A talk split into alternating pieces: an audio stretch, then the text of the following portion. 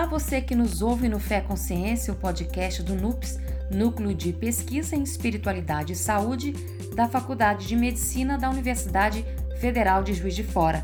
Eu sou Regina Campos e o tema deste episódio é a religião dos cientistas. Eu começo com uma pergunta: um cientista pode ser um cidadão religioso? Na década de 1990, uma pesquisa realizada na USP, a Universidade de São Paulo, comprovou que a grande maioria dos cientistas das áreas de saúde, exatas e humanas daquela universidade não viam conflito entre ciência e religião e que não haveria problema de um cientista ser uma pessoa religiosa. Neste episódio do Fé Consciência, eu converso com o autor dessa pesquisa na USP, o professor de psicologia da Universidade de São Paulo, Geraldo José de Paiva, graduado em filosofia, mestre e doutor em psicologia escolar pela USP, com pós-doutorado em psicologia da religião na Universidade Católica da Bélgica. O professor Geraldo é o principal fundador do campo da psicologia da religião no Brasil e autor de livros sobre a religião dos cientistas. Como é que o senhor enxerga a fé para um cientista? Veja, na minha experiência, eu conheço muitos cientistas que têm fé e muitos cientistas que não têm fé. Porque a, a, ciência é um campo limitado do conhecimento, um campo limitado da atuação. Ela não cobre a vida de todos, a vida inteira da pessoa. Então, há lugar tanto para a referência, a relação com a divindade, a transcendência, né? em, em todo caso, aí a atitude religiosa, como há lugar também para uma abstração dessa dimensão. Então, é, a gente, hoje em dia existem muitos estudos a respeito da vida do cientista. Eu mesmo fiz uma pesquisa bastante longa na USP sobre a religião dos cientistas, mas estudando as pessoas dos cientistas. E em outros países também há bastante pesquisa atualmente sobre a relação ciência e religião, mas não assim no abstrato, né, como sistemas de pensamento, sistemas de pesquisa, sistemas de atividade, não, mas na vida das pessoas. E tem se encontrado, né, de modo geral, que ao contrário do que muitos dizem, muitos pensam e muita parte da mídia também propaga, em si o cientista não é nem mais nem menos religioso que o comum das pessoas. Enfim, né, a opção dele pela religião ou pela falta de religião é a mesma que acontece com todas as pessoas aqui, com os seres humanos em geral. Né? E o cientista também não é uma pessoa que fica o tempo todo no laboratório ou que fica o tempo todo no atendimento clínico. Não. O cientista tem família, o cientista tem filhos, o cientista tem esposa, ou a cientista tem marido. E, e, e esse, e, e todo esse relacionamento da vida cotidiana influi também na atitude do cientista em relação à religião. De modo geral, portanto, eu diria isso. Não há necessidade de influência da religião na prática profissional. Os cientistas são como os seres humanos, movidos por vários motivos para seja aderir, seja para rejeitar a religião.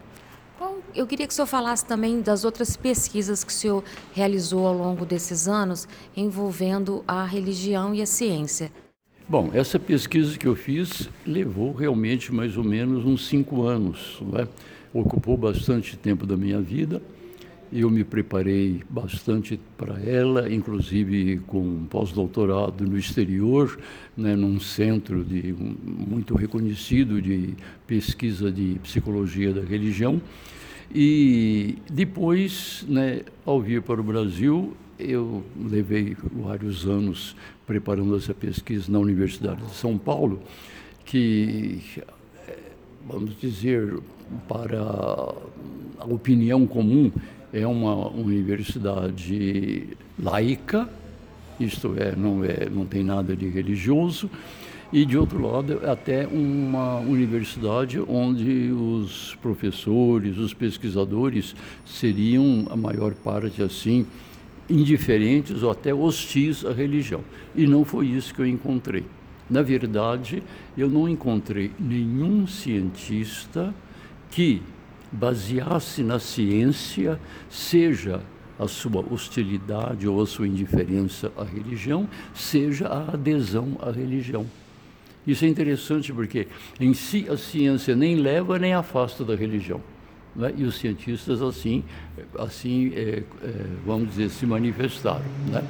Eu fiz muita pesquisa, né? como eu disse para você, né? a, a, minha, a minha base geral é a psicologia social, e um tópico muito importante da psicologia social é a formação da identidade, porque a nossa identidade, ela, claro, algo muito pessoal, mas ela não vem, não cai do céu. Ela é construída no relacionamento com muitas outras pessoas. Então, eu estudei vários anos em vários locais a formação da identidade de brasileiros, brasileiros e brasileiras, né? claro, não é? é? que aderem a religiões japonesas, ou religiões de origem japonesa, pelo processo né, que nós podemos chamar de conversão. E aí, então, é, eu estudei até que ponto, em que medida a identidade religiosa dessas pessoas se modifica. Né? E encontrei vários graus de modificação, desde, digamos, uma modificação muito superficial que não acaba com a identidade religiosa anterior, até uma completa mudança de identidade religiosa pela adesão ao novo grupo e pela reelaboração cognitiva das doutrinas, né, dos princípios religiosos. Né? Então, o que eu tenho feito também é, é, orientar algumas, alguns trabalhos, algumas teses, relacionando, por exemplo, ciência e religião, arte e religião. Então, tenho realmente como tenho tido como um certo foco do estudo o comportamento religioso, mas não é, variando, digamos, aí os, os, as variáveis concretas não é, de, cada, de cada pesquisa. E essa pesquisa que o senhor avaliou das pessoas que mudaram, foram se convertendo para outras religiões, né? no caso a religião japonesa, na, da, de origem japonesa. O senhor percebia nelas assim um, uma mudança de comportamento muito radical? Tipo assim, a religião interfere até na formação do caráter de uma pessoa? Olha, aí depende muito do, do nível de mudança da identidade. Como eu disse, existem pessoas que mudam superficialmente, quer dizer, eles frequentam o novo grupo, mas às vezes por razões culturais. Né? Quer dizer, lá é, eles ouvem uma outra língua, lá eles têm uma outra culinária, lá eles têm assim um, uma acolhida, digamos, diferente da que tinham. E interiormente também não modificam suas crenças, etc. Aí essa mudança praticamente, do ponto de vista religioso, não, não modifica praticamente nada. Agora, tem outras né, que deixam de lado tanto o grupo como também os princípios, as doutrinas, é? as, as memórias religiosas antigas e aderem totalmente ao novo. Aí sim você verifica que há modificação. Muitas vezes a modificação vai no sentido de maior, é, maior compaixão, maior entendimento, dedicação, assim até material às outras pessoas. Isso tem, isso acontece sim. Agora, durante todos esses anos de pesquisa, de vivência nessa, nessa questão da religião, o senhor observou em algum momento é, determinados grupos ou pessoas que mudaram, é, vamos dizer assim, que a religião influenciou negativamente na pessoa? Para quem acha que é um progresso da pessoa, um, um progresso até da humanidade.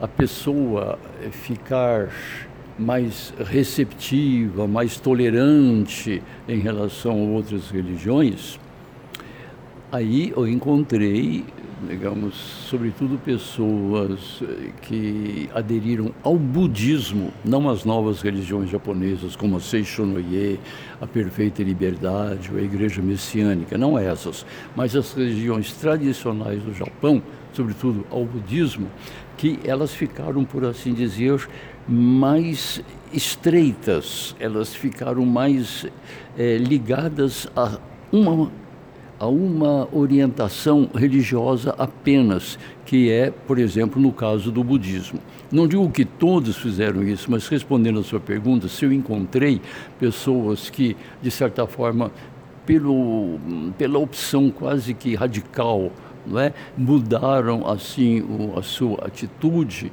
em relação, por exemplo, aí aos aquilo que é apreciado hoje, né? uma tolerância maior, né? uma abertura da mente, é, aceitar diferenças, inclusive na religião, aí eu encontrei sim algumas mudanças que eu não considero assim tão adequadas aos tempos de hoje. É porque a gente vê também, em muitos casos, principalmente fora do Brasil, a questão da intolerância religiosa.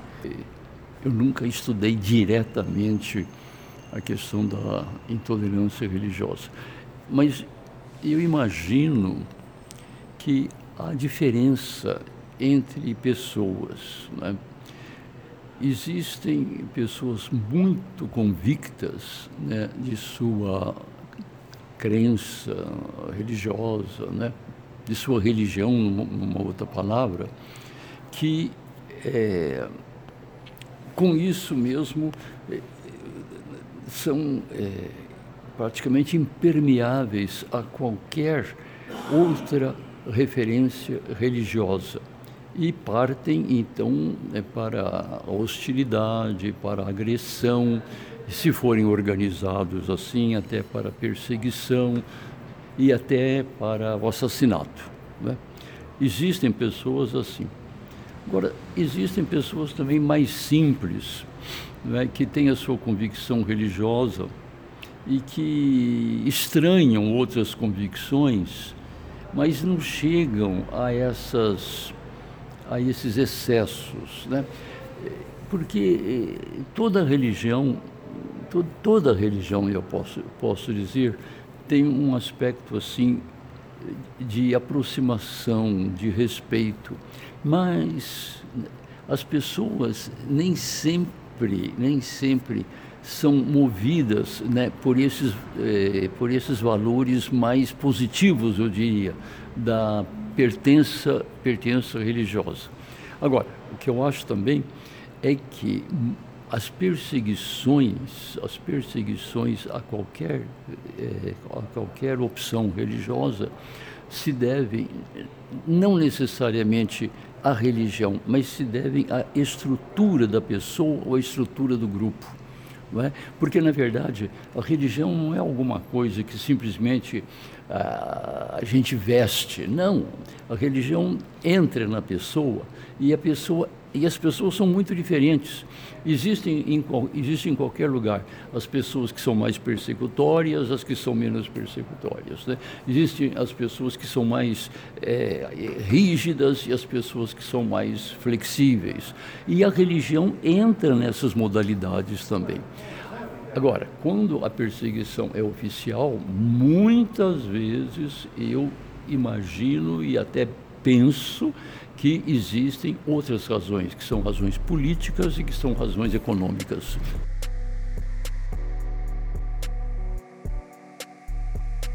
Eu gostaria de que o senhor falasse agora sobre a questão da fé.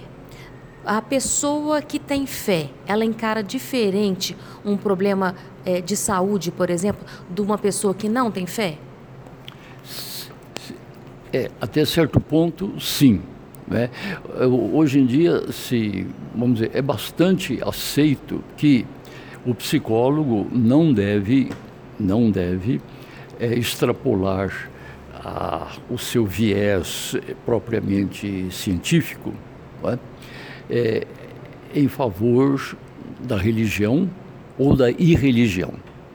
Esse é um assunto, digamos, bastante pessoal do cliente, como é um assunto pessoal do psicólogo. Mas, hoje em dia, se admite perfeitamente que o psicólogo leve em consideração a fé ou a descrença do cliente.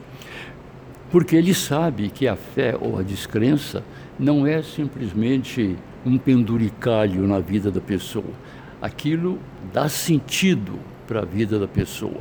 Então, um psicólogo bem informado, né, um psicólogo atento, vai valorizar essa dimensão de fé da pessoa.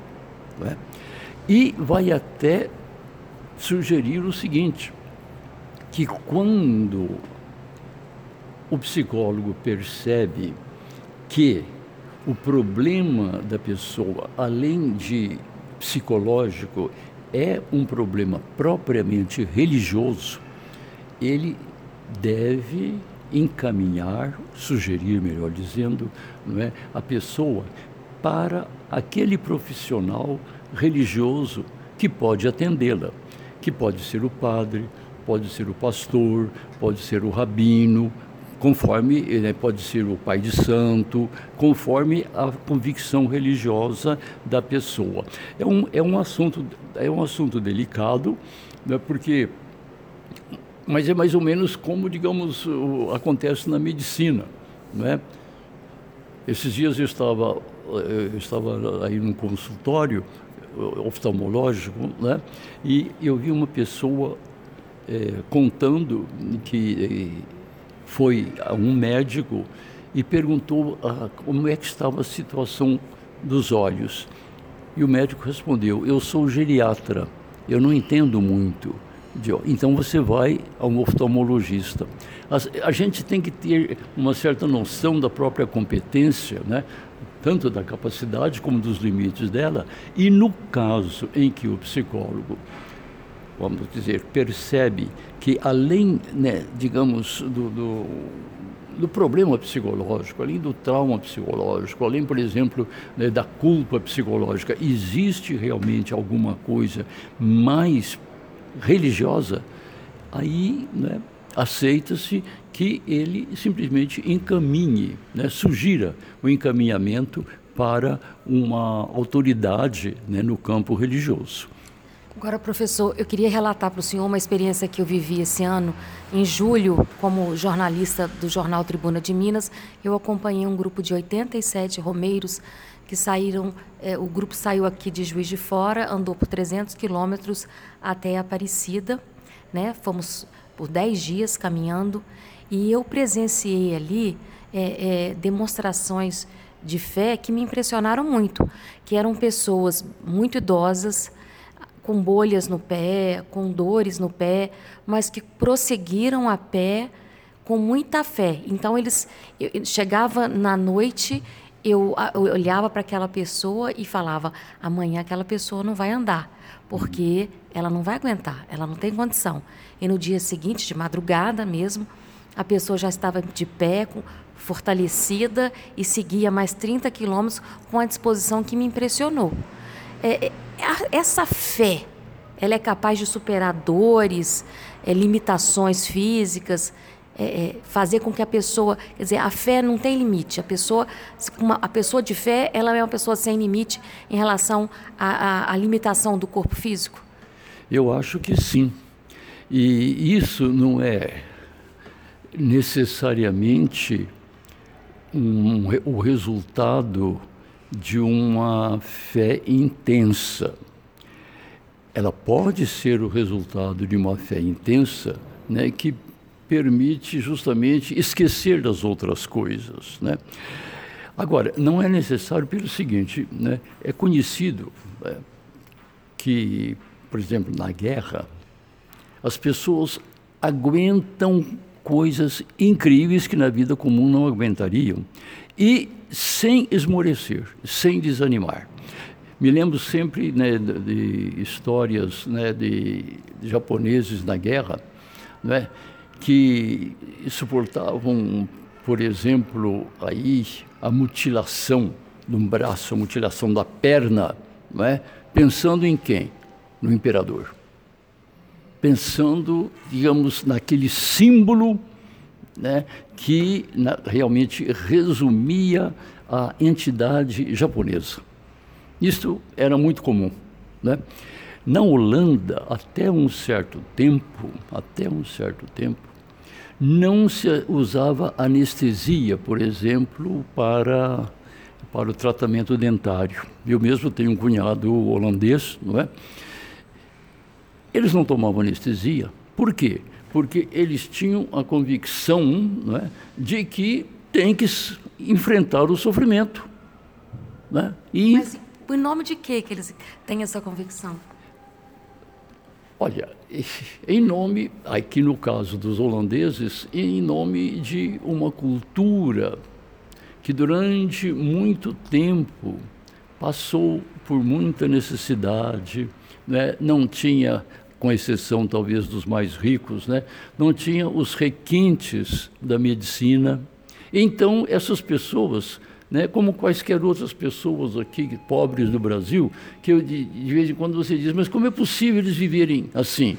É, eles vivem porque tem já formada assim uma esfera né, de apreciação, de atitude, de valores, né, que realmente permite. Né, por, por exemplo, quem acha que a vida é realmente uma luta, está pronto para muita coisa que outros não acham. Não é? E tem muita gente não é, que, independentemente da convicção religiosa, acha que a vida é uma luta. Então eles lutam. Não é? Agora, você me perguntou diretamente sobre a fé. Eu acho que sim, a fé é um vetor é, muito significativo da vida de muitas pessoas. Essas pessoas podem realmente viver é, e superar as dificuldades e nem sequer perceber a dor por razão da fé. Mas eu diria, né, tem muito de é, psicológico, muito de humano nisso, né? Porque falei, né? Você não precisa de ter fé, você basta né, acreditar no imperador, não é? E isso não é fé religiosa, não é? é para suportar, não é, coisas incríveis é, durante a guerra. Agora, a gente também não pode simplesmente eh, separar né, a fé dos processos psicológicos, porque a, a, gente chega à fé através de processos psicológicos. Nós não temos outra maneira de, eh, de entrar em contato com qualquer coisa que seja, a não ser pela nossa psicologia, né? isto é, pelos nossos órgãos de sentidos, pelas nossas memórias, pelas nossas eh, experiências, né? pelo nosso grupo de, de contato. Então, a fé, para muitas pessoas, é realmente aquele vetor que permite superar muitas dificuldades, não perceber muitos contratempos, no caso aí dos romeiros, não perceber sequer não é, que é, os pés estão com bolhas e que não é, que seria mais prudente do ponto de vista humano né, de parar por aí. Agora, não é necessário que em todos os momentos ou que em todas as pessoas seja a fé que permita a superação das dificuldades. Tem muitos casos em que certos valores mantidos assim profundamente são suficientes para justificar o enfrentamento da dor.